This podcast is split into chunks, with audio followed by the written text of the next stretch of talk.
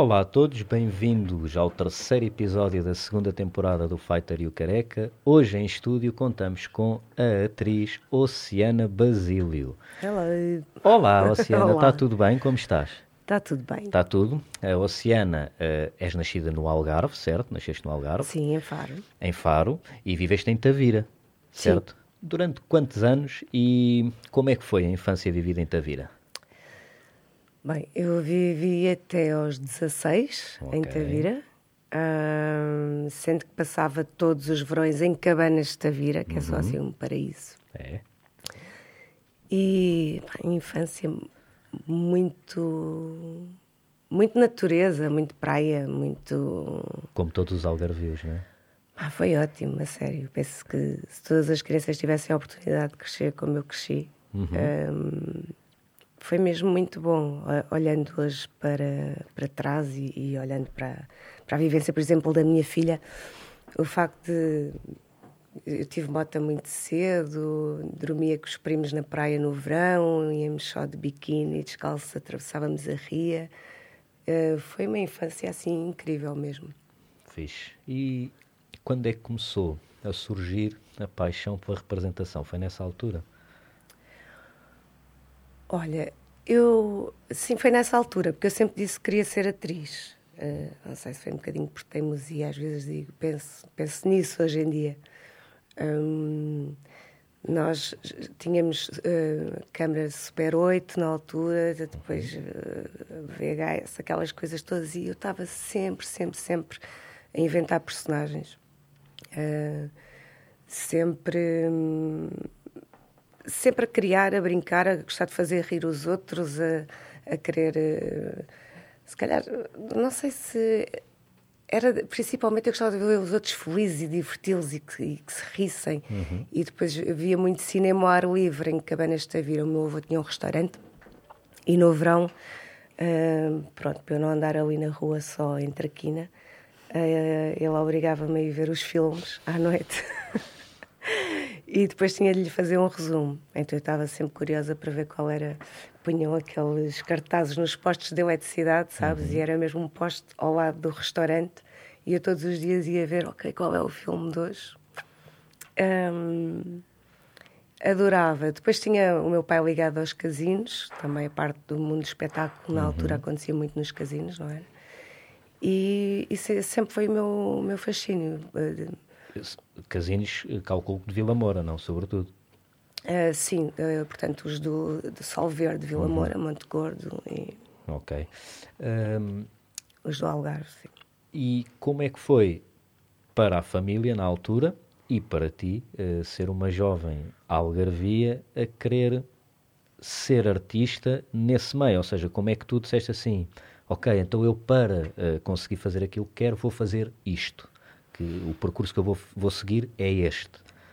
Antes de mais, com que idade é que, é que começaste a pensar que isso poderia ser mesmo uma, uma profissão? Porque eu posso gostar de fazer teatro ou qualquer coisa, mas pensar assim, não, isto é realmente uma coisa que eu quero fazer e gostava de levar isto mais a sério. Isto, é, isto é muito engraçado, mas, mas é verdade e, e a minha família sabe e as minhas amigas de vida que é. Eu disse sempre, eu vou ser atriz, eu quero ser atriz, eu vou ser atriz. Não sabia quais as saídas.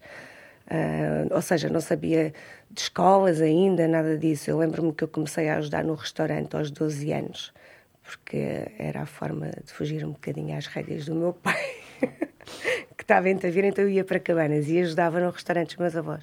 E eu lembro-me que servia às mesas e tudo, e até essa idade eu disse sempre: Não, eu vou ser atriz, eu vou ser atriz. Era sempre o que eu dizia, estava sempre na, na palhaçada. E. e portanto não, houve assim, só houve. Eu lembro-me que eu, o meu pai era muito exigente a nível de estudos e o meu irmão mais velho foi foi considerado sobredotado, pronto, com uma idade logo aos seis anos. E eu não, claro, não é? Então, tinha que ser esperta para me desenrascar. E lembro-me que gostava de entrar nas conversas deles e, e principalmente do meu pai. E ainda havia muita altura de, de diferença de, do comportamento da mulher, da menina e, e do homem. E então eu assim, não, não, eu tenho que saber as coisas, ou se houver algum tema em casa, eu tenho que saber discutir. Então eu ia ao jornal e todos os dias ver o jornal. Não era que me interessasse muito, era mesmo só para, para conseguir debater alguma coisa. E de repente há um dia que estou a ver o jornal e vejo que há a Escola Profissional de Teatro de Cascais. Uhum. Pronto. E cheguei a casa e disse: Vou para Lisboa. Com que idade? Com 16. 16. Um, entretanto, 16, 17. Entretanto, os meus pais sempre tiveram uma mente muito aberta, eu sempre viajei muito. Eu já tinha a minha avó que vivia em Lisboa.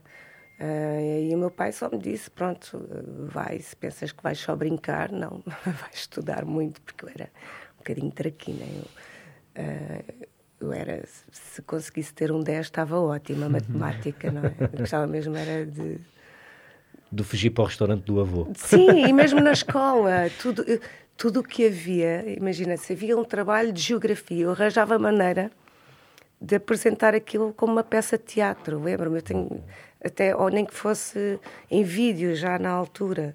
Em, em VHS, imagina, eu fiz um trabalho sobre Camões e fiz que era o espírito do Camões que aparecia. era tudo já muito assim. Eu, a minha hora de almoço era, imagina, um, eu adorava ficar a fazer teatro com a esfregona e com a vassoura, uh, isto já no início, portanto, no primeiro ciclo. Quinto quando, ano, sim, quando, no quinto e no sexto, quando ia à casa, a minha hora de almoço era para entreter uns miúdos que viviam num quintal abaixo e eu ficava a fazer teatro para eles, teatro, palhaçadas, pronto. E, e a avó, eu lembro-me que a avó estava sempre à espera que eu aparecesse para lhes dar o almoço, porque eles entretinham-se assim. E, e, acho que foi isso, sempre. Uh, portanto, eu, eu não me lembro de ter dito outra coisa. Uhum. Se calhar hoje arrependo-me, porque devia ter tido um plano B. a sério? Acho que sim, acho que sim. Acho que principalmente em Portugal um, as coisas não. Nós não temos uma profissão, não é? Não, não existe. Somos todos um, artistas, vamos lá. Um, ou, e não somos protegidos de forma nenhuma, não é? é são to, seja um cenógrafo, seja um encenador, uh, tudo, um músico, são profissões muito instáveis. Nós não somos reconhecidos como nada, não é? Uhum. E, e, isso, isso é grave. Uh, nós trabalhamos todos a recibos verdes, uh, os impostos são gigantes, as pessoas não têm muita noção disso, não temos leis que nos defendam enquanto artistas. Uh, portanto, sim, óbvio que devia ter tido um plano B, porque isto há fases boas e há fases menos boas e temos que saber gerir para sobreviver nas fases menos boas. Aliás, acontece com boi atores. Há com muitos atores. Que têm planos alternativos. É engraçado sim. estás a dizer isso porque eu revejo-me um pouco naquilo que estás a dizer enquanto lutador, porque nós também funcionamos como artistas, não é? é se há Sim, competições, tu recebes, se não houveres competições, não, não recebes nada. E o, e o, vosso desgaste físico, o nosso é mental, não, exterior. Mas fisicamente, em termos de, de dureza de profissão, são profissões diferentes, obviamente, mas eu acho que são tudo o que tem a ver com artes acaba por ser Sim. muito, muito parecido. E nós Marcial, também somos lutadores de artes marciais, acabamos por, acabamos por ser artistas também. E eu também não tive um plano B também, porque tô, claro eu estou a ouvir sim. a tua história e estou a achar engraçado porque eu cresci também a dizer que queria ser lutador e nunca pensei em mais nada. Eu era miúdo, fazia karate com 7 anos, queria ser lutador, queria ser lutador e tornei-me lutador. E também não tenho um plano B. é, é muito importante começarmos a pensar no plano B. Pronto, eu, nós, eu tenho nisso. um bocadinho a sorte de, como no desporto, se tiveres algum nível competitivo e fores um atleta respeitado, consegues fazer uma transição para treinador. E eu, apesar de neste momento não querer ser treinador, dou aulas privadas e acabo por, por conseguir safar-me a nível monetário. Vocês, como atores, é um bocadinho diferente, não é? Nesse aspecto. Sim, eu tive fases, eu cheguei a fazer workshops com, com o Cláudio Semedo, agora para olhar para ele.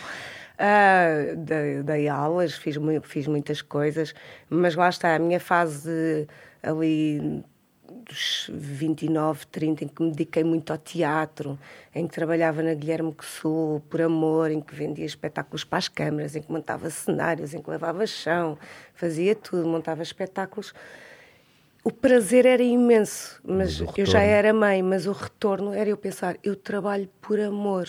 E lutámos muito para manter a Guilherme Sul, que é uma casa, era com, neste momento acho que tem 128 anos, de referência e onde passaram imensos nomes e onde começaram imensos nomes muito importantes para a cultura portuguesa e a verdade é que desapareceu. Não foi, não houve apoio quase da Câmara, de nada.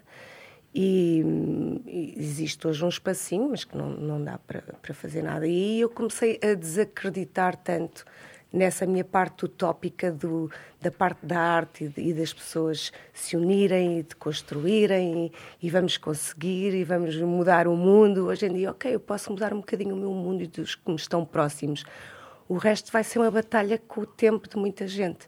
E na vossa profissão neste momento é igual, cá também. Pena, é... Eu tenho pena de te ouvir falar sobre, sobre este assunto desta maneira, porque eu acho que em Portugal não só o Estado, mas dá-se pouco valor à cultura seja a cultura desportiva como a cultura, sei lá, teatro, Musical, artes, é, exatamente, artes no geral. As artes no geral.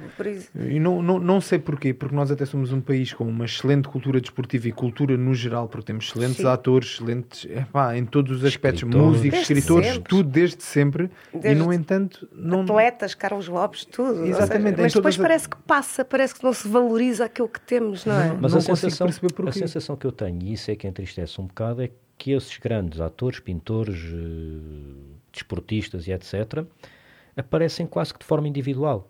Ou seja, eh, eh, não há, ninguém, não há nada que os suporte. Não. É o talento deles e ponto.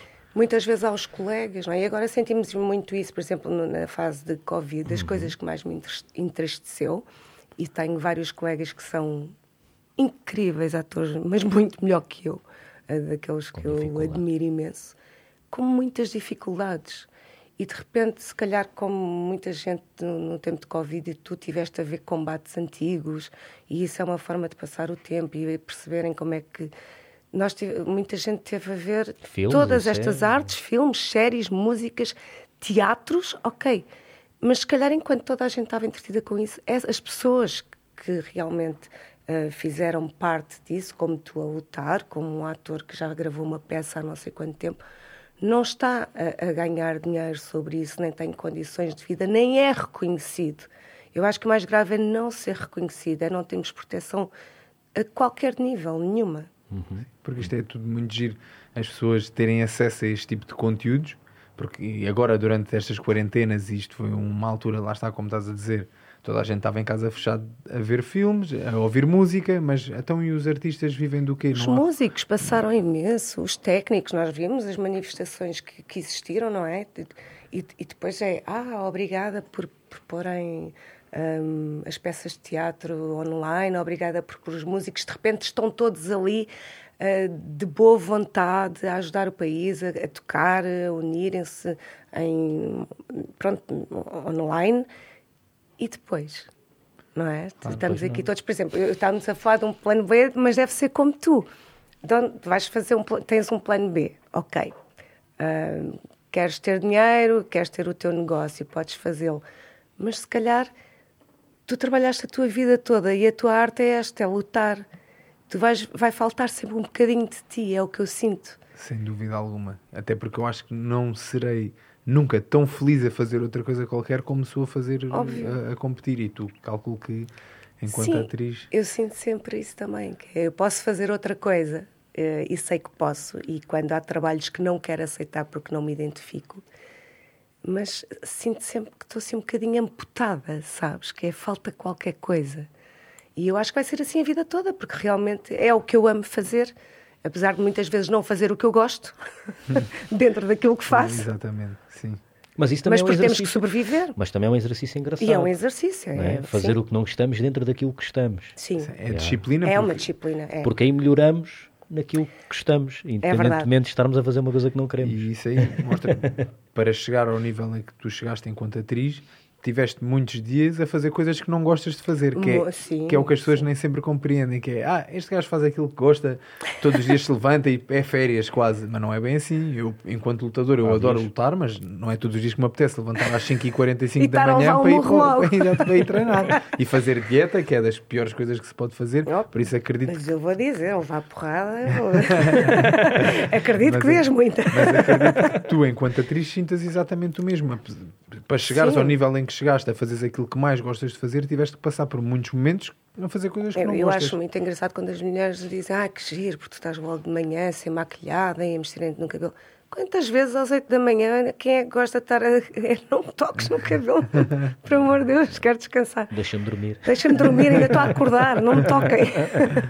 Então, E- mas desculpa, exatamente. Eu ia perguntar então tu. como é que foi depois o vires para Lisboa, Exatamente. começares aqui na Escola de Teatro de Cascais, como é, que, como é que começou a decorrer a tua carreira neste aspecto? Olha, foi, foi toda uma fase assim diferente. Eu passei pela, pela Escola de Teatro de Cascais, depois. De- Desculpa, antes só de vieste para Lisboa para onde? Pa- Para casa de alguém? Para casa da tua avó? Não, aluguei uma casa com amigos Ok, ok. No, no Saldanha, com colegas mais velhos que eu que já estavam na universidade, Ok, mas que eram de Tavira. ok. Um dos meus grandes amigos de vida, o Arlen, ah, que era que, assim, um irmão, um paizinho mais velho que eu. Com, um abraço para o Orlando. É um grande abraço, ele sabe. Ahm, e depois tive também a minha fase de rebeldia, de querer e não querer, de fazer videoclipes, os castings, aquelas coisas. Depois ainda passei em cenografia pela, hum, pela Escola do Porto, ah, pela Academia Contemporânea de Espetáculo no Porto, do Capel, que é, que é uma escola incrível. Hum, e depois há uma fase que paro e vou para Braga. Em Braga faço mais dois cursos. Hum, Foste viver para Braga. Sim, faço mais dois cursos e depois comecei a trabalhar num teatro que era o PIF, que era hum, Produções Ilimitadas Fora de Horas. Com que idade? Hum, aí já tinha 20. Aí. É, mas tu então em, em- num curto espaço de tempo tiveste Eu que- sim, sempre eu- a viajar de um lado sempre. para o outro.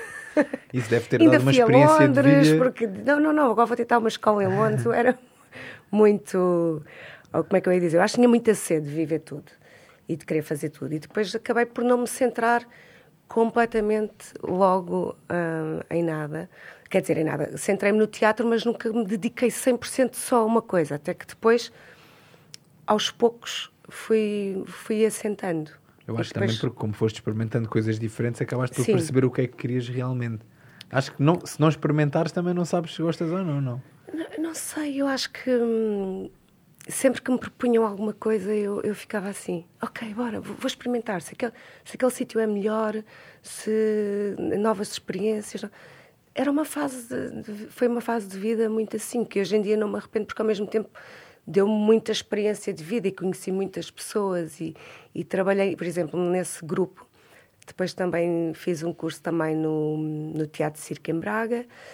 Hum, e fui fazendo muita coisa, fui conhecendo muitas pessoas e, e enriqueceu-me muito. E já, e, já, e já encontraste o que querias nessa Não. procura? Não, Ainda não?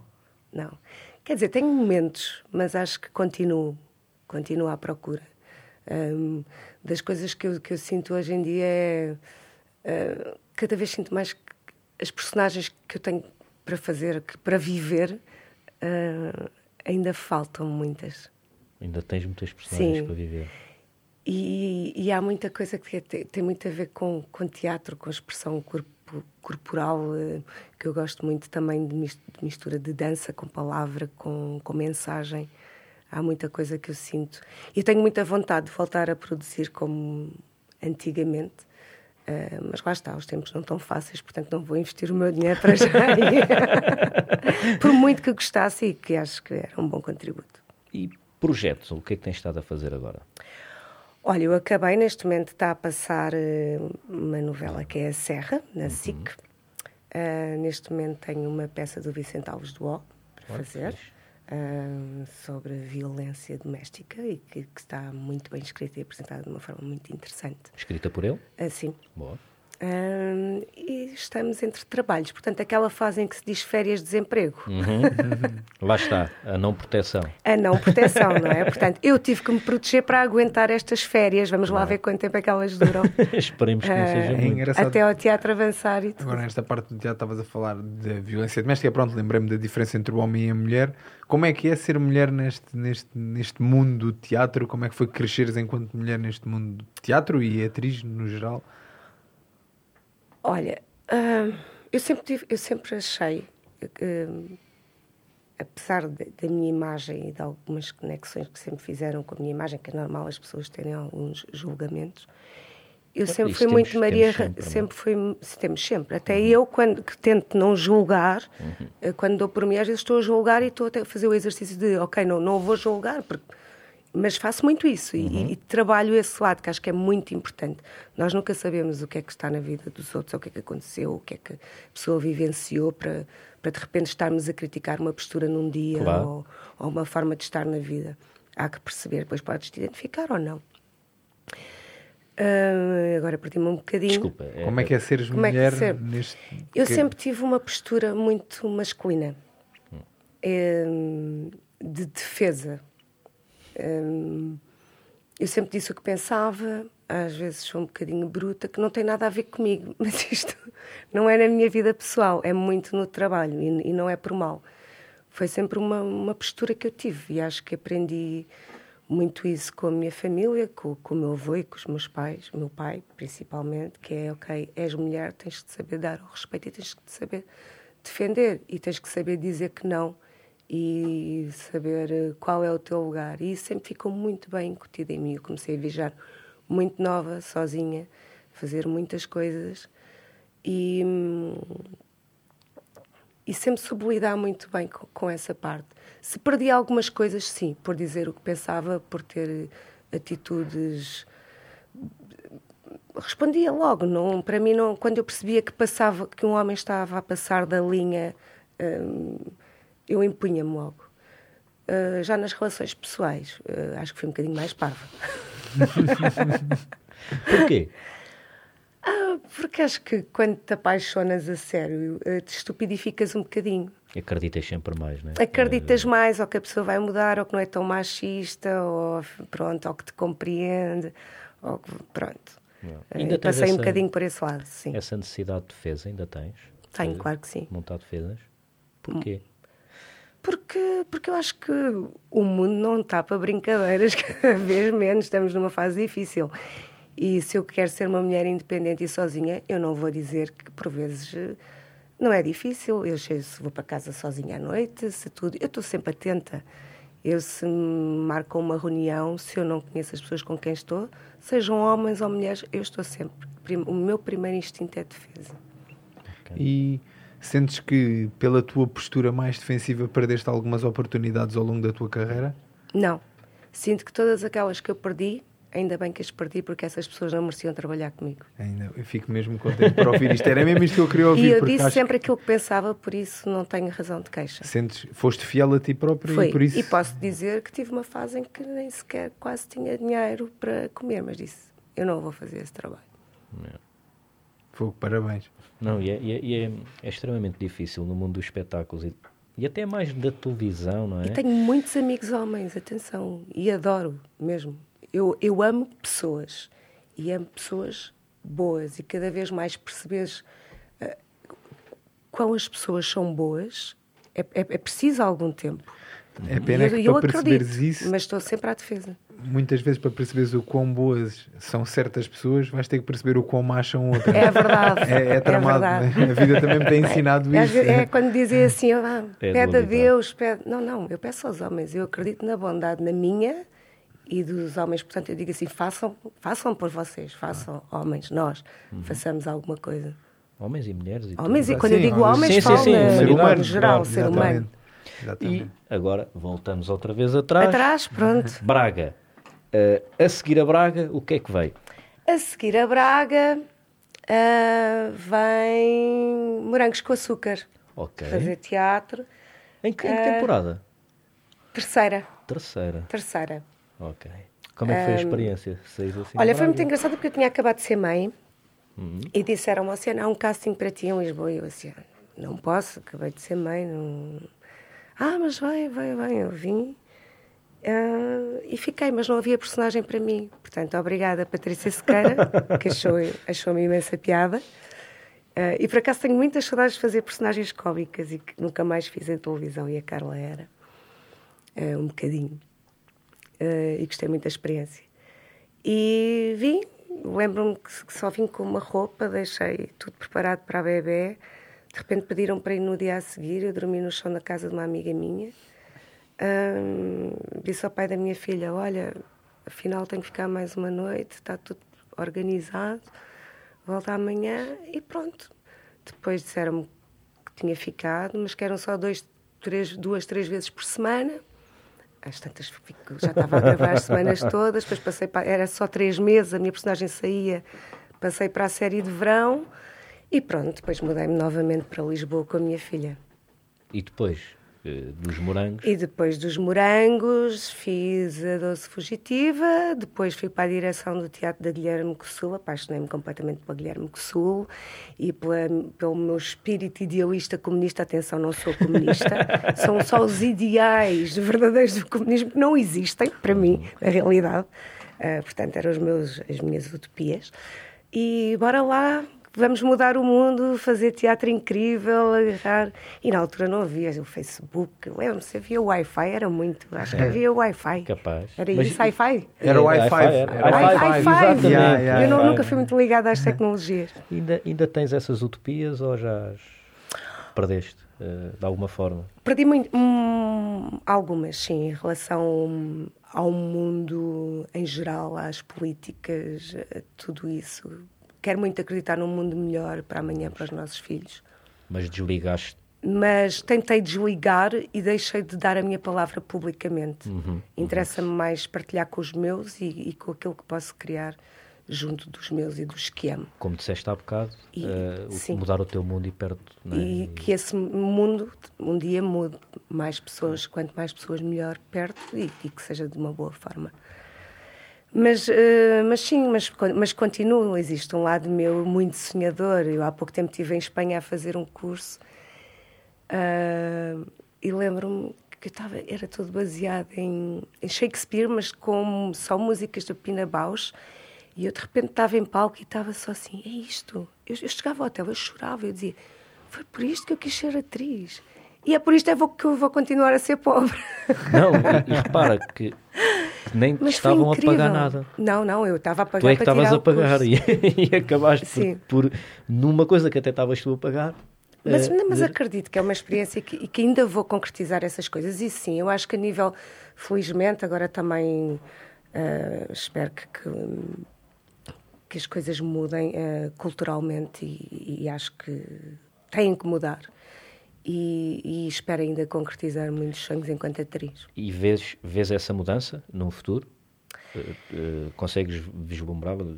Eu sim, eu gostava muito que os artistas e que todos nós fôssemos mais unidos e eu acreditei muito na fase do Covid que as pessoas iriam estar mais unidas e sinto afinal que estão um bocadinho mais egoístas e isso e cada uma mais por si só, é, que é um bocado a parte da sobrevivência e do medo mas eu acredito que, que, sim, que isto terá que ir a algum lado. Aliás, os artistas todos uh, não podem continuar assim em Portugal. E tu, quando vens para Lisboa e para as novelas e etc., com a tua filha, uh, já te tinhas uh, divorciado, separado o teu marido? Sim, separámos nessa altura. Não era meu marido, uhum. foi Pronto, filha, sim. marido... Adoro, somos não. super amigos. já tinhas separado, portanto, vieste viver para aqui como é que era nessa altura, com estas inseguranças todas e com uma filha, uh, ser atriz, não é? Sabes, a, a, idade era outra, portanto, eu, eu, pensava assim: se tiver que trocar de casa, troco. Se tiver que. Houve fases em que trocámos de casa e só tínhamos um colchão e, e eu ganhava pouco e, e pagava. Uh, eu tinha que pagar para ir trabalhar, portanto tinha que pagar a babysitter. Eu não tinha família em Lisboa. Tinha uma grande amiga que era a Mara, que também era mãe sozinha e ajudávamos muito uma à outra. Um, Ainda me lembro da Mara. Amar, sim. o meu coração é a minha irmã, minha sobrinha. Uh, e um, ajudávamos muito uma à outra mesmo a criar as miúdas sozinhas. Foi, foi muito importante na minha vida. E é. E, mas foi duro, só que eh, eu acho que é diferente de, de, a idade que eu tenho hoje em dia. Não me apetece estar a trocar sempre de casa, não me apetece dar instabilidade à minha filha. Ela, felizmente, tem sido uma ótima aluna, portanto, eu acho que ela merece e tudo o que eu posso fazer é para, para lhe proporcionar um bom futuro dentro daquilo que eu posso. Portanto, hoje em dia eu já não abdico disso só em prol de, do meu prazer enquanto artista. E como é que é ter uma filha de 17 anos, não é? É muito estranho. é muito estranho. É muito estranho. Imagino. Ela, ela esta sexta-feira foi, uh, não, foi no domingo, foi uma festa de Halloween. Claro, o pai foi levá-la também. Ela a dizer, está tudo bem, eu ok, se beberes álcool, por favor, liga. Uh, mas ao mesmo tempo que estou a dizer isto, estou a pensar assim, eu não estou a acreditar que estou a dizer isto à minha filha. Faz-me um bocadinho de confusão. E logo eu, que ainda gostava muito de ser mãe. e depois de tudo isto, uh, continuaste sempre a trabalhar em televisão, uh, obviamente que de forma intercalada com o teatro, e o teatro parei mais nos últimos uh, sete, sete anos, sim, só fiz uma instalação. Mas isto para chegar a um ponto que é a tua paixão é mesmo o teatro. Uh, ou, o que ou... tu sentes, o que tu sentes uh, é diferente. É, era isso. É sempre diferente. O que eu até queria perguntar, desculpa, era uh, o que é que te apaixona mais? se é o a teatro ou a televisão e porquê? personagem, a personagem, as contracenas e, e, e a profundidade do trabalho. Um, isso tempo. é o que mais me apaixona. Um, portanto, quando há esse tempo no teatro e, e, quando há essa entrega e quando tens um bom texto, é incrível. Um, isto é horrível dizer e acho que por, por isso é que muitos de nós trabalhamos porque é por paixão não é? E acabamos por aceitar muitas vezes as coisas como estão, porque realmente preenche-nos imenso. Mas não pode ser. Hum, mas eu gosto muito do ritmo televisivo. Não gosto da parte quando estamos a produzir só por produzir, já na fábrica. Uhum. Isso tira-me o prazer quando não tens tempo de construção de personagem ou, ou para, para, as cenas. Claro que há cenas mais importantes que outras e tens, tens que saber quais e, e preparar-te para essas. Uh, mas eu gosto muito do ritmo televisivo também. Uh, portanto, para mim depende muito da personagem da contracena. Claro que o teatro é a adrenalina do momento, não é? É aquela coisa. Mas eu também consigo sentir isso numa boa cena, em é televisão. Uh, agora é mais raro, uh, porque depende das personagens. Por exemplo, eu faço sempre muito o mesmo género ultimamente, portanto é uma luta para, para descobrir coisas novas. E a cena de gravaste é assim que vai ficar. Não te, porque o teatro, tu, ok, há um dia que fazes de uma maneira, outro dia fazes de outra, ou seja, há uma. Uh, vais, sim, vais, vais é, tentando é, yeah. apurar, sim. perceber, ok. Não te atrofia um bocado? Às vezes, depende das cenas, sim. Okay. sim. Já tive cenas, uh, preparei, que tive tempo, e há outras cenas não, que tu fazes a cena e dizes, não era nada disto que, eu queria, queria fazer. Mas, mas dizem-te, não, está bom, o diretor de atores diz, está bom, o realizador diz, está bom. E tu, ok, siga, pronto, confia. Isso é chato. O é? teatro é engraçado. O teatro uh, também... é, às vezes é. Mas tens de confiar. Quer fazer confiar, melhor. Pronto. E lá está, era o que eu estava a dizer, é que são aquelas fases de fazeres aquilo que não gostas, mas de aprendizagem Exatamente. para te protegeres uhum, para as uhum. próximas cenas. O teatro tem aquela coisa que todas as peças é um momento único. Exatamente. Se tu falhares ali, está bem, no geral, em 30 dias. É como ou... tu nos combates. Exatamente. Mas por isso é que eu acho engraçado que lá está, o dar um concerto ou, um, ou atuar num teatro é um é momento, um é ali. É. E essa, aquela adrenalina, adrenalina de é agora, se eu me enganar, toda a gente vai ver que eu me enganei. Ou, mas, ou... mas a cena é gira é essa, é que muitas vezes tu enganas-te em combate e as pessoas comuns não notam Sim. e muitas vezes os atores enganam-se nas peças e as pessoas comuns não notam. Sim, Estão é a ver igual, a peça sim. naquele momento e eles enganaram-se e continuam e tu estás a achar que aquilo é assim, sim, não sim, é? Sim, estou a perceber. Mas deves sentir aquela adrenalina do... Tenho, é, é eu, eu, não sei explicar, mas é, eu...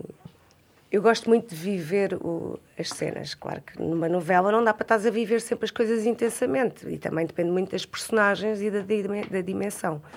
Um, mas o teatro, sim, é sempre aquele, aquela adrenalina antes de ir para palco, aqueles, aqueles minutos, mas depois passa completamente. Quando passa, eu tenho muitas saudades, mesmo. Uh... Ficas muito mais presente quando estás a fazer teatro do que quando estás a gravar televisão, ou não?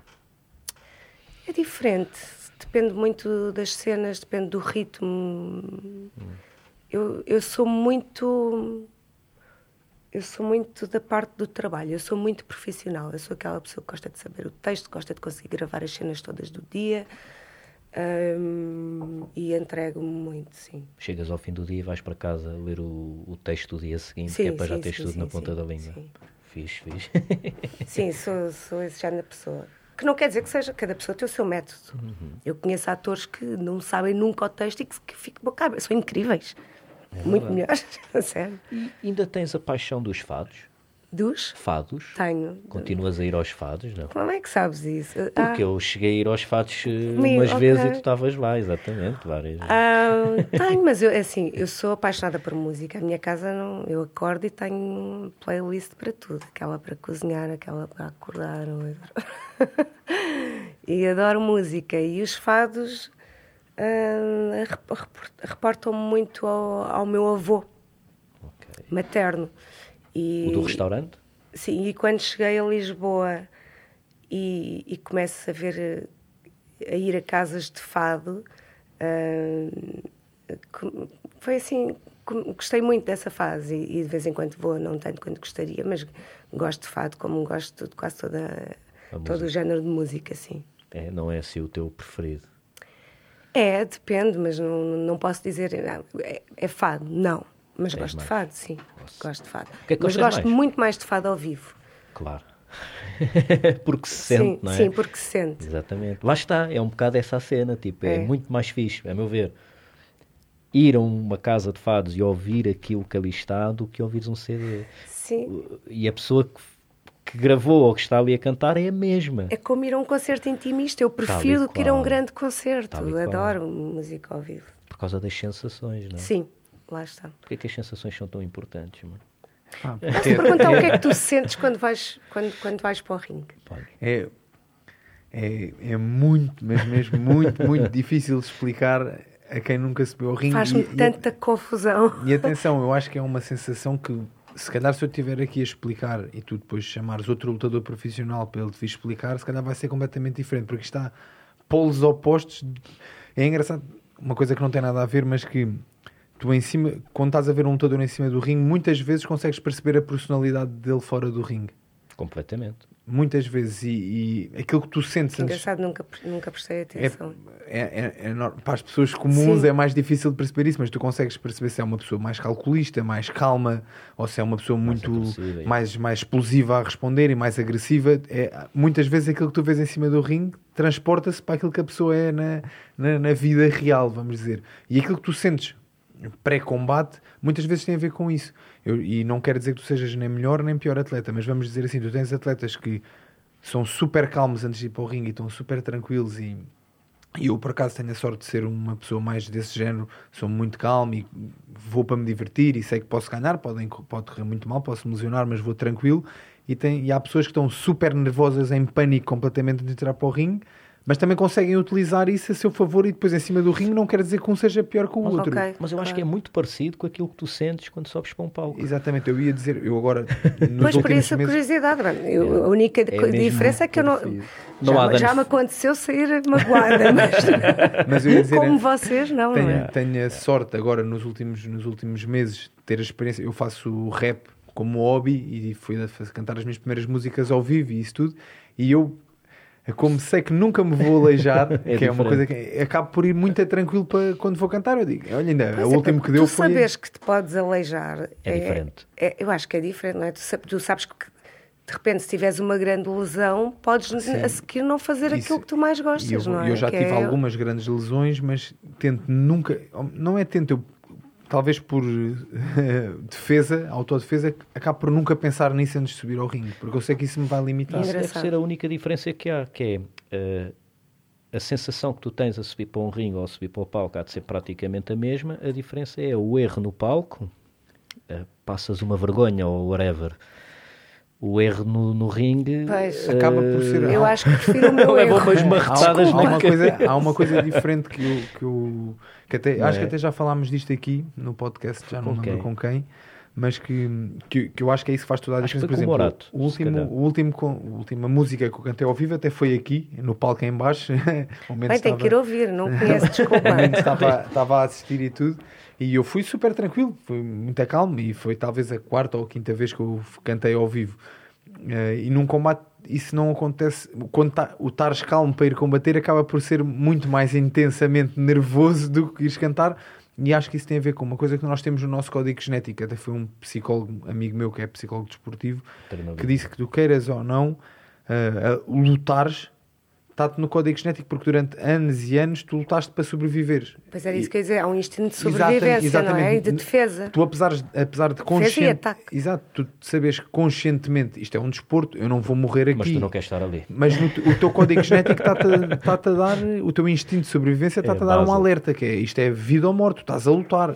Tu conscientemente sabes que não vais morrer, mas o, o teu inconsciente não sabe. Não sabe. Então okay. a sensação que tu tens é super Defesa. intensa. É, e, e, e, desculpa, não, não, prestas menos atenção ao que está em teu redor, não é? Estás mais não, focado no, na luta. No... É, só, é só aquilo. Quando a única cantas, coisa que eu, não. Você consegue sentir melhor exatamente. o público. Sim, é sim. outra Ainda sensação. agora consigo interagir okay. com o público. É, é? diferente. Deves ter uma sensação, deves estar, devem ser duas sensações também completamente diferentes. Sim, aí tu ali estás 100% focado no, no que está a acontecer à tua frente, que é o teu adversário. Há um, e e eu, ti, e é, exatamente. Mas há uma coisa engraçada que é com a experiência tu consegues. É uma coisa muito difícil de explicar, porque o público todo está aos gritos. só determinadas e, vozes. Exatamente. Que é, é que estás a ver, é a treinadora. A minha treinadora está no meu canto, que eu sou treinado por uma mulher, que é a Dina Pedro. Ai, que giro. E ela está no canto a dar-me indicações e eu só ouço a voz dela. E, e já lutei em sítios em que estão milhares de pessoas aos gritos, e uh, uns a gritar por um lado, outros a gritar pelo outro, e eu só estou a ouvir a voz dela. Não me perguntes como. Mas, Sim, mas é, é a adrenalina faz, esse, faz essa distinção. E é, é o teu foco, não é? é a voz que estás habituado a ouvir e a seguir não é? Mas, isso, mas isso, é uma vantagem de um atleta. Bem, mas parabéns, é daquelas profissões que. Não, é tal e qual como, como você. Tal como ser ator. Tenho uma curiosidade para te perguntar também enquanto atriz, porque enquanto atleta eu conheço, conheço isso, essas sensações bem. É, o que é que tu consideras que é a pior coisa que te pode acontecer enquanto atriz? Olha, boa. Eu acho que seria. O meu grande medo foi sempre ter uma branca uhum. uh, principalmente em teatro, não é? Uh, que não me aconteceu, mas. Sobretudo no monólogo, uh, não? Imaginar que isso pode acontecer, sim. Eu, eu fiz muitos monólogos. Imagina, sozinho e de repente uma branca. Ok. Muito, sim. Mas a, a, a, pior coisa, sim, eu acho que é isso. Ou. Não sei. O, o não sentir. O, o, o estar Ui, lá e de repente okay. não sentir o que estou a fazer. Mais do que teres uma branca, não sentir Acho o que, que está.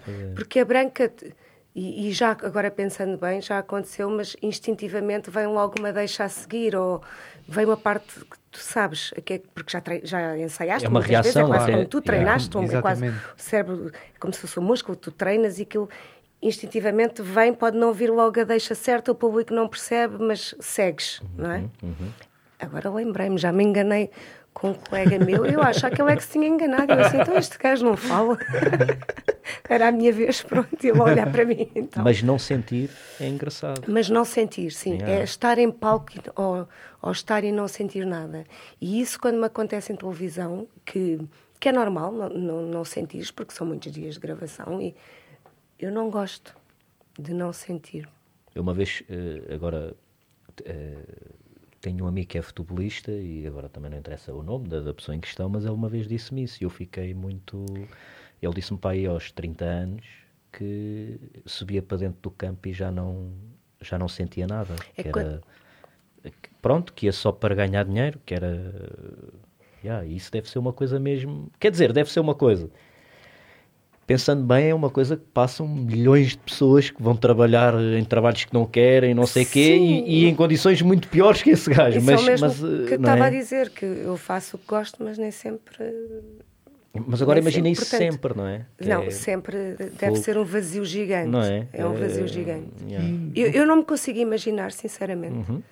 Eu, uh, eu consigo me imaginar a ter um negócio, a fazer várias coisas, mas a não ser feliz e, e, não logo, logo não estarei feliz com os que estão à minha volta. Uhum.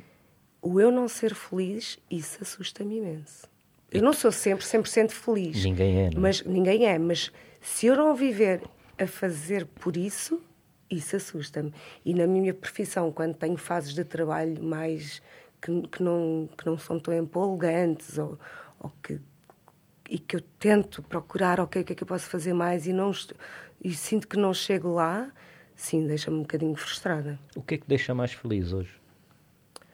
Na tua vida, nos teus dias? Olha, além dos meus momentos enquanto atriz, que consigo, quando consigo ter esses momentos que me preenchem, isto falando da minha profissão, é mesmo os momentos de família, de amigos, de, de, conviver e de ver os outros felizes.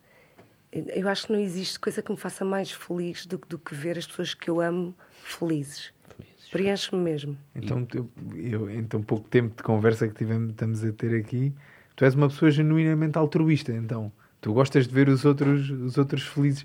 e o teu é trabalho. E dizem que eu sou uma cuidadora, eu tenho que deixar de ser. E o teu trabalho, o teu trabalho também mostra isso um bocadinho, porque tu, ao seres atriz, é para fazer as outras pessoas divertirem-se, é para fazer as outras pessoas sentirem sensações.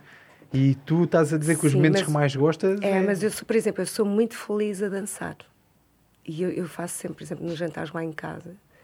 Eu adoro que toda a gente dance. Quem não quer dançar, não dança, não é? Mas adoro. E, e sou muito feliz nesses momentos. É, que não pensei nada, que estamos só entre amigas, ou ouvir música, ou conversar. Ou... Mas achas que deves cuidar mais de ti, portanto? Hum, eu acho que cuido muito dos outros, é verdade. E isso, isso, isso tem sido uma fase que eu, eu sinto-me bem comigo, uh, mas sinto que tirei muito tempo para cuidar dos outros. Sim. Demasiado? Demasiado. é, é, é difícil de chegar a essa conclusão, não é? É, é porque, porque é aceitares que ao mesmo tempo. Hum, Perdeste tempo teu. Perdeste algum tempo teu, porque, porque ao cuidar dos outros, e atenção, eh, ao cuidar tu não tens que cobrar, não é? Mas nem sempre. Uh, o cuidar às vezes também é a melhor coisa. Às vezes há um cuidar por instinto, mas que, que estás a esquecer-te de ti. E é muito importante pôr-te em primeiro lugar. Uhum cada vez te esqueces menos de ti, então. Ou tentas Sim, esquecer. tento, yeah. tento. Yeah. Eu sou muito. Eu sou muito para os outros, é verdade, mas cada vez mais obrigo-me a, a, pensar em mim. E qual é o teu maior medo, Oceana? O meu maior medo. é só que aconteça alguma coisa à minha filha, de resto. De resto, estás tranquila? De resto, estou tranquila, venha ao que vier. Que estás em paz? Tiver que ser, sim. Okay, e que ela não seja feliz, mas eu acho que vai ser. Não, vai ser. Bem, estamos a chegar perto daqui da, da hora do Diogo que vai dar treino. De, ah, pensava que ia buscar as crianças. Não, não, não, as crianças filhos. à escola vou se... eu. não, por acaso hoje não vai a Cláudia. Malta, o terceiro episódio da segunda temporada do Fighter e o Careca fica por aqui. Foi mesmo Olha. um gosto ter-te cá. Muito obrigada. Obrigado, Oceana. Quem quiser eh, Quer dizer, eu duvido que não saibam e que não conheçam a cena, mas sigam-na nas redes sociais e a nós também, YouTubes e façam likes e essas coisas todas modernas. e um abraço a todos e até já. Muito obrigado. Obrigada, até já.